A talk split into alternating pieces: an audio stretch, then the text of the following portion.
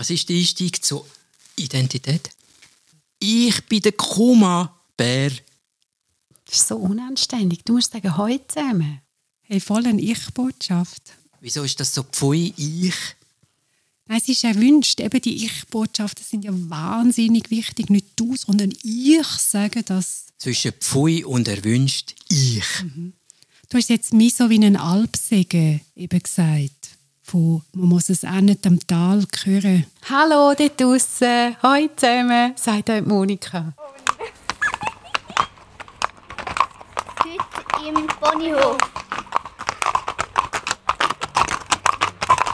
Unser heutiges Thema ist Identität.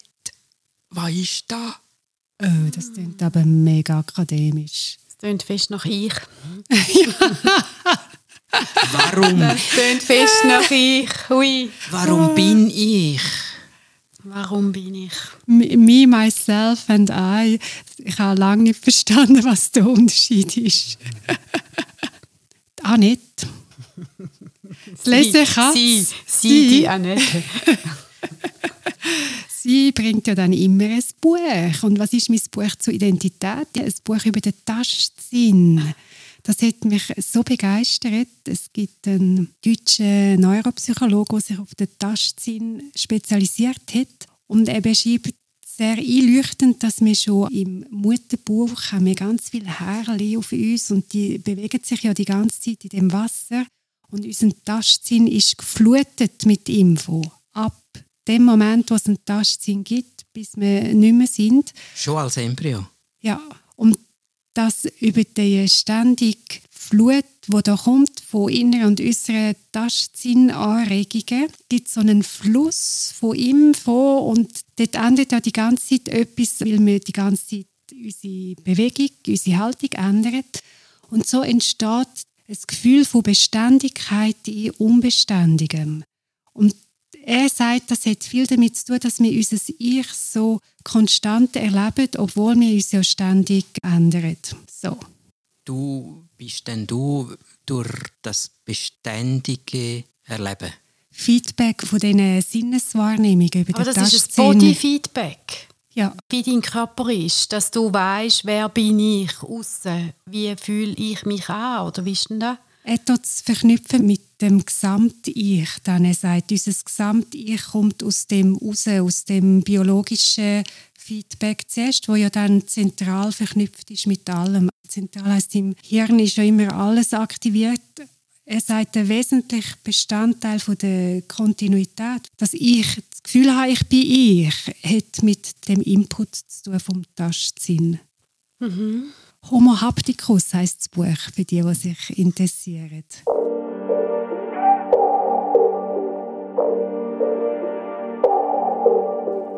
Identität kann man von außen definieren, mit innerer Idee, mit einem Pass, mit einem Foto und so weiter, Fingerabdruck. Und wenn man sagt, das ist jetzt Danet und das ist Monika und die unterscheide ich wegen dem und dem und dem, das bist dann du im Bild von außen.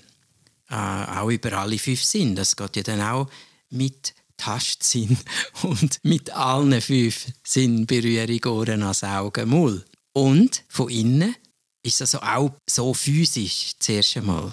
Und dann mit der Zeit gibt es auch ein bestimmtes Gefühl für «das bin ich».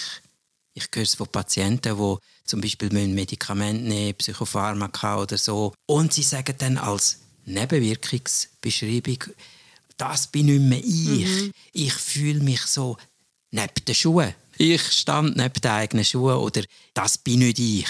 Und das ist ja interessant. Es geht von etwas aus, wo die Beständigkeit, die du beschreibst, auch nicht lässt, lässt zerbrechen vorübergehend. Und das gibt es ja auch ohne Medikament, dass die Leute sagen, das bin nicht ich, ich habe etwas gemacht, das bin nicht ich, ich kenne mich so gar nicht. Und es kann auch mental, kognitiv sein, dass jemand sagt, ich habe mich selber noch gar nie so erlebt. Ich bin in einer Umgebung, wo ich plötzlich können, ganz frei reden konnte. Ich kenne mich gar nicht so. Das heißt, von außen sind so günstige Bedingungen dass jemand, ja, man sagt dann über sich selber auswächst oder wie auch immer. Also es kann etwas mental sein oder wie man sich fühlt oder wie man sich körperlich erlebt.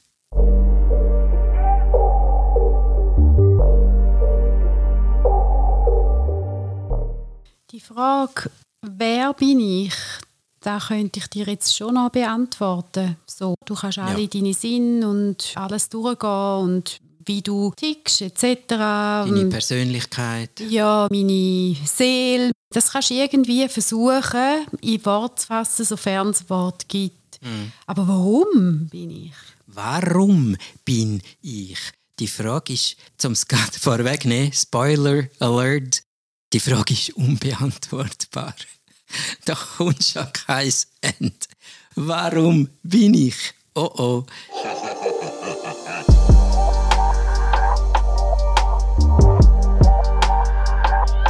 Ich möchte mal wissen, den Sinn. Warum bin Okay, ich? gehen wir dorthin. Ja. Da gibt es verschiedene Fäden, würde ich sagen, wo man kann nachgehen kann und dann gibt es manchmal ein Bild und das endet dann mit einer neuen Erfahrung, eben mit der Erfahrung von «das bin ja gar nicht ich». Das heißt, da weicht etwas ab, wo man dann neu wieder reinnimmt und dann wird es wieder ich, dann bin ich die, die auch so kommt. Eins ist die Familiengeschichte. Wo gehöre ich dazu? Wo stamme ich her? In was bin ich hineingeboren? Mhm. Die Familiengeschichte, die Linie, wo man drinnen ist, die Umgebung, die Eltern, die einem gezeugt haben. Und da gibt es ja Geschichten dazu. Die einen sagen, ich bin ein Wunschkind, die einen sagen, ich bin eine Überraschung, die anderen sagen, ja, ich bin einfach das Zweite. Dort gibt es einen Faden von dem, warum bin ich. Man hat mich wollen, man hat mich in Kauf genommen, man hat mich abgegeben. Und ganz gegensätzliche Positionen. Die einen sind überzeugt, ist einfach ein Zufall, ich bin da, ich bin auch nicht gefragt worden, ob ich will kommen.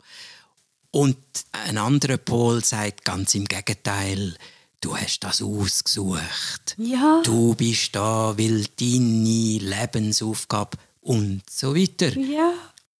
Es gibt doch Leute, die sagen, ich weiß, es ist meine Berufung, es ist meine Lebensaufgabe. Warum wissen Sie ich das? muss da, ich muss neun Kinder haben, weil ich muss meine guten Gene weitergeben. Woher wissen sie das? Das ist auch ein Teil von Mhm. Ja, der Warum-Frage. ja, Wieso warum? Mhm. wissen sie das? Warum wissen sie das? Die Bestimmung. Hm? Wer hat denn das? Das ist der Faden, der dann vom Grösseren rundum reinkommt. Was ist in meiner Umgebung wichtig? Was treibt man mir dort an? Es gibt Kulturen, wo man eine sogenannte Vision Quest macht als Ritual, wo es darum geht, die Berufung herauszufinden. Und Berufung heisst Aufgabe verbunden mit den Ahnen, je nachdem in Bezug auf das Leben jetzt. Wo dann auch einen Sinn gibt, wo sinnstiftend ist für das ganze Leben, wenn es klappt. Und all die schönen Geschichten auch verfilmt, wo dann die Heldin oder der Held nicht weiß, wer sie ist und dann durch die Umstände von der Dramageschichte und Begegnungen von irgendwelchen Weisen erfahrt, du bist die, du bist die Bestimmte, die Vorausbestimmte, du bist die, die die Welt wird retten. Wonder Woman.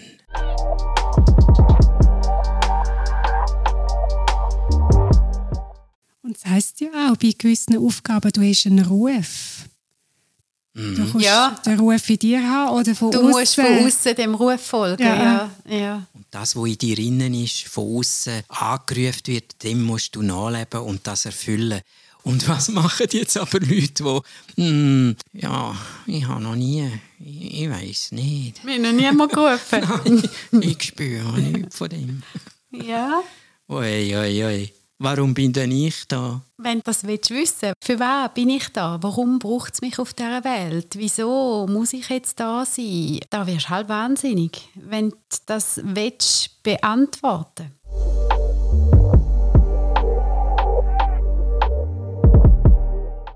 naturwissenschaftlich, jetzt ein bisschen ETH, Uni und so, die sagen ganz klar, das sind müßige Fragen, weil die Antwort ist, du spielst überhaupt keine Rolle. Ist völlig egal, was du dir da zusammen bastelst, weil du bist ein Lebewesen, wo kommt, wo geht, in einem größeren Leben, wo kommt, wo geht, bis zu Sternen, wo geboren werden und explodieren und Und da sind zwei Bereiche drin. Das eine ist, es geht in dieser Art Geschichte um das Weitergehen der Gen tatsächlich, dass die Gruppe als Mensch weitergeht.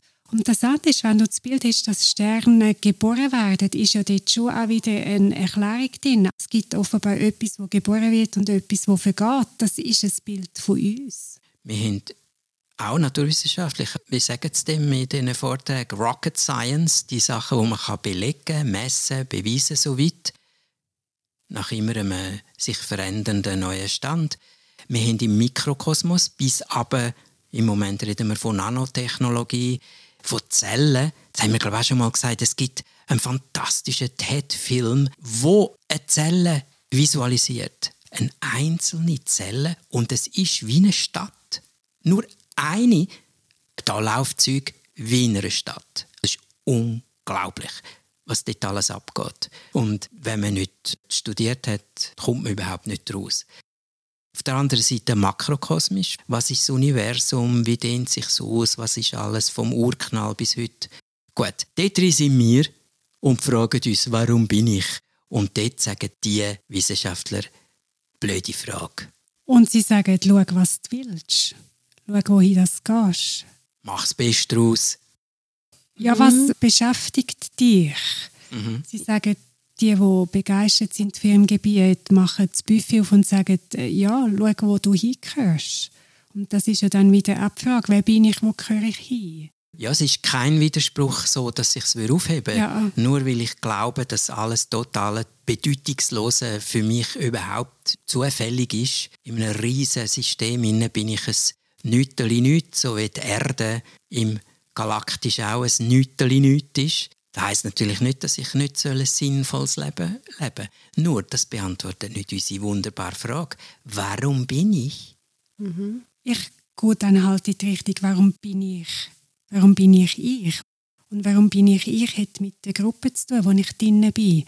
Und wenn ich Gruppe wechsle, bin ich ein anderes Ich. Darum in den Jugendgruppen, in den Kollegengruppen hat man ja häufig andere Namen. In der Pfadi Pfadi-Namen, aber auch in Peer Group ist man dann der ich habe gar kein Beispiel.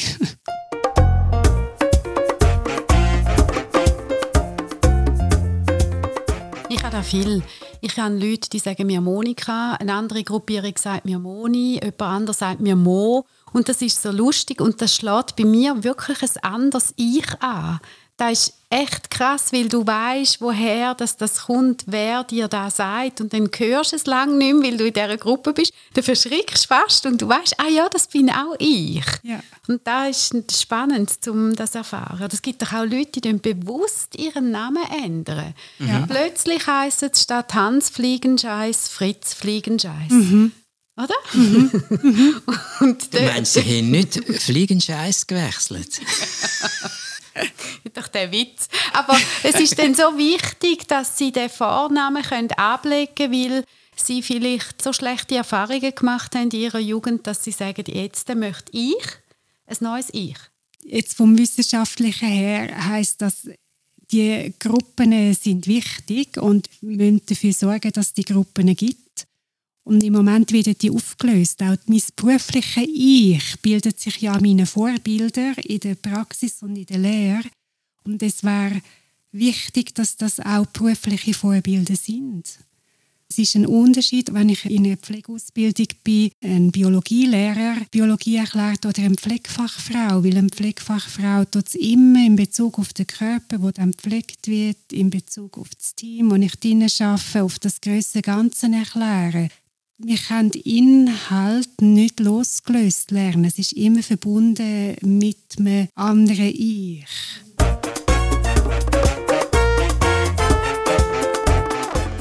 Du, und jetzt seit Covid wird die Frage dann ganz gleich beantwortet. Ich bin einfach das Teil hinter der Maske. Du kannst schon gar nicht mehr in eine Gruppierung hineingehen.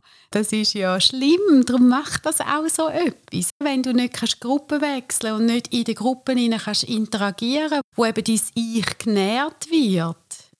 Jetzt gibt es ja schon Statistiken, dass es mehr Suizid gibt und wir beobachtet wirklich, dass die alten Leute, die jetzt fest isoliert sind, das macht etwas mit ihnen. Und auch die Jungen, wenn ich sie frage, was ist der Vorteil vom Online-Lernen, was ist der Nachteil, was brauchen wir, um das auszugleichen, ein großer Teil, der jetzt kommt, ist, dass sie sagen, mir fehlt der direkte Vergleich in der Gruppe. Mhm. Wenn wir zusammen Pause haben, wenn wir zusammen Mittagessen, bekomme ich sehr viel mit von dem, was läuft, sagen sie. Mhm.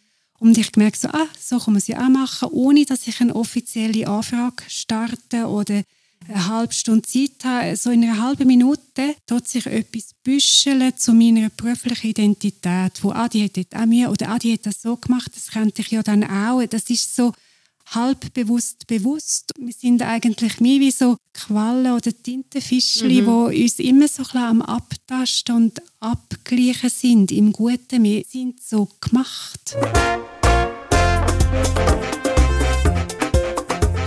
Als ich das erste Mal aus dem Homeoffice wieder ins Büro gegangen bin, bin ich dort reingekommen und habe meinen Kompi angestellt, wie immer, heute zusammen, guten Morgen, immer noch natürlich mit Distanz. Und dann bin ich schnell an die Kaffeemaschine gegangen, habe mir einen Kaffee rausgelassen. Und dann kommt jemand und sagt zu mir, hey, cooles Oberteil hast du an. Und dann ist mir das im Fall so mega eingefahren, weil ich habe die Leute ja jetzt auch immer gesehen und wenn du die Online-Meetings hast, dann bist du gut vorbereitet, du hast eine Agenda, du kannst die Kamera einschalten, du siehst einander auch, aber du siehst ja auch nie die ganze Person, du siehst das Gesicht bis Maximum oben an der Brust oder so. Und wenn du dann wieder ins Büro gehst, wirst du wieder als Person wahrgenommen. Und das passiert online nicht. Da geht es sehr ums Business und das funktioniert auch gut. Ich habe die Erfahrung gemacht, das funktioniert gut. Aber das Kreative, wo dir dann eine Inspiration gibt durch den Körper, wo vor dir steht, oder nur das herausfinden, oh wow, ich werde gesehen wieder als Mensch und nicht nur als digitales Wesen, wo guten Output kann geben kann, war unheimlich extrem, die Erfahrung. Und die Gruppen sind sehr verschieden, weil es gibt ja auch die Hacker oder IT-Nerd-Netz, wo es mit ihren Codenamen miteinander in Kontakt sind. Es ist nicht in jeder Gruppe abhängig davon, dass man sich als Ganzes sieht und begegnet. Es ist je nach Gruppe wichtig, dass dort das, was wichtig ist, gegenwärtig sein. Mhm. So wie ein Avatar zum Beispiel, mhm. Wo ich bin, aber auch nicht so, wie ich bin. Und wo für die, die acht bis neun Stunden in dieser Avatar-Welt leben, im Erleben realer ist als das, was wir eine reale Welt nennen. Und jetzt nicht, dass das positiv oder negativ ist, aber dass ich, warum bin ich ich, warum erlebe ich mich so, hat viel mit dem zu tun, wo ich mich bewege. Im Erleben. Und in der Psychologie, sowohl psychiatrisch wie psychotherapeutisch, auch als Wissenschaft, auch definiert, ist Ich wieder nicht so eindeutig. In Europa, in der Schweiz jetzt also vor allem, richten wir uns, wenn es um Störungen geht, nach dem sogenannten ICD-10. Das ist die Klassifikation von der WHO. Und in unserem Verständnis, ein Ich, biologisches Wesen, hat ein Ich. Und wenn dort etwas nicht gut ist, dann kann es im Extremfall so sein, dass das Ich versplittert oder auseinandergeht und dann reden wir dann zum Beispiel von Schizophrenie. Das ist unser Modell, wo aktuell da gilt, wenn man zum Beispiel müsste psychiatrisch wegen dem behandelt werden. Aber parallel dazu im DSM-5, wo die Amerikaner Psychiater sich danach richten, Dort gibt es das Phänomen oder die Diagnose von der Multiple Personality. Mehrere, ich kann mehrere sein. Das heißt mehrere Ichs. Nicht ein Ich, wo wie ein Puzzle auseinanderfallen kann, wenn alles lädt, sondern mehrere verschiedene Ichs. Und das findet man da zum Beispiel völlig blöd, haben wir mir schon gesagt. In so Konferenzen haben wir gesagt, das finden wir ein völlig blödes Modell. Die, wo das interessiert, es gibt da auch verschiedene unterschiedliche Modelle. Und wenn ihr jetzt noch zum Beispiel ins indische Yoga geht, die alten Veden, das sind nochmal ganz andere Modelle, sowohl vom Ich wie vom Bewusstsein, wo damit zusammenhängt. Sehr interessante weitere Fäden auch zu dieser Frage und den Antworten. Und bei uns geht man dann eher über die Geschichte daran hin. Wenn jemand das sagt, ich kenne mich so nicht, sei das durch eine Krankheit oder durch ein Erlebnis, durch etwas, das ganz anders ist, dann reden wir darüber und dann tut sich im Reden nichts zusammensetzen. Dann bin ich die, wo das erlebt hat oder wo das nicht dazugehört oder wo das am Einordnen ist. Das Ich braucht immer wieder Aufmerksamkeit, damit das alles zusammenkommt. Ich bin die, die in der Pfade war. Ich bin die, die vielleicht noch in der Pfade ist. Wir müssen irgendwie von uns können als etwas Stabilem reden, auch wenn dort zu dem Stabilen gehört, dass sich ändert. Und wenn ich jetzt in etwas bin, das schnell ändert, sei es, weil meine Umgebung ändert oder weil in meinem Körper etwas ändert, kann das sehr anspruchsvoll sein und häufig geben mir die Zeit nicht. Wie bringe ich das in eine Geschichte, die für mich aufgeht und dann für die anderen auch?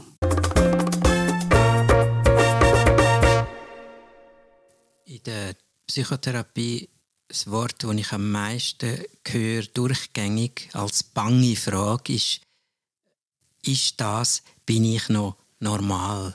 Ja.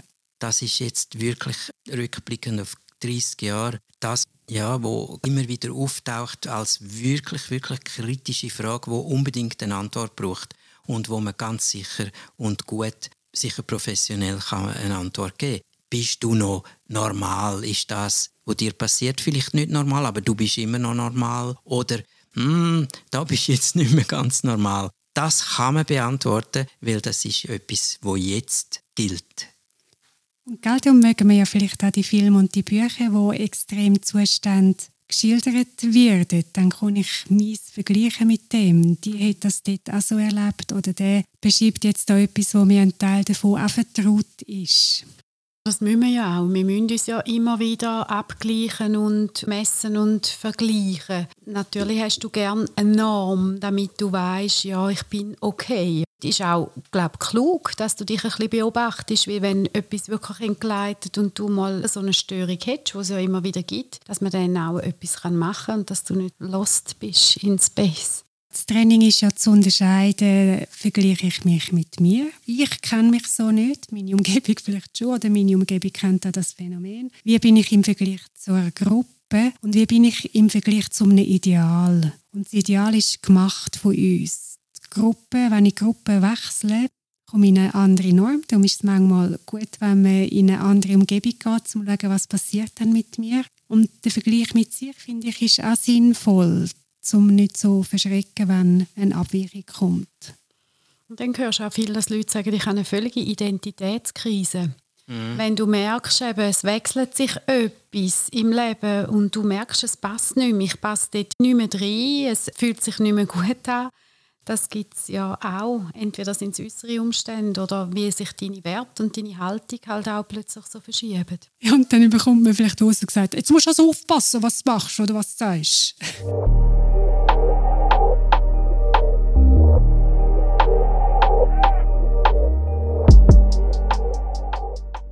Und einmal mehr heißt, je besser du dich kennst, auch im Austausch mit Feedback von anderen, desto chilliger, um mal das schöne Wort brauchen, bist in Bezug auf Wechsel, Veränderungen, komische Zustände. Ist alles dann nicht mehr so bedrohlich? Und es gibt mir mehr Spatzig im Umgang miteinander. Ich denke, okay, das ist jetzt seine Rolle als Verkäufer, als äh, Chauffeur, als Patient. Und es gibt noch sehr viel anderes, was zu dem Ich auch gehört, wo da vis-à-vis ist. Und du kannst die Norm verschieben. Plötzlich, oder? Ja. Und das zum Beispiel können die Boni nicht. Die haben den Vorteil, dass sie sich sicher nicht fragen müssen, äh, warum bin ich? Nein, sie sind einfach. Und was man dort weiss, bei Kindern schaut man, sie sich als Ich erleben. Und ein Test, den man macht, ist, dort mit Kind spielen und irgendwann schaut man, dass man ihnen mit Rausch etwas ins Gesicht macht. Und dann schaut man, dass sie vor einen Spiegel kommen. Bis zu einem gewissen Alter findet sie es amüsant, was ist dort für ein Wesen und zeigen dort drauf. Ab einem gewissen Alter können sie bei sich schauen, was ist der rote Punkt bei mir. Und das macht man bei Tieren auch. Bei Elstern, bei Delfinen, bei Elefanten. Und die gehen, wenn sie sich im Spiegel sehen, den Punkt bei sich suchen. Also vielleicht haben die Pony doch so auch etwas wie ein Ich. Aber ich glaube, sie haben keine Identitätskrise. Aber sie merken sicher, wenn der falsche Sattel auf sie raufkommt, dann merken sie, hey, das bin nicht ich, das ist der ja. Sattel von jemand anderem, weil der passt nicht. Und sie merken, wenn die Menschen eine Identitätskrise ja. haben, wenn die so ein uneindeutig, unklar sind, das merken sie auch. Darum, wenn die Identität unklar ist, gang reiten, fühl dich ins Pony ein und du kannst dort entlang surfen.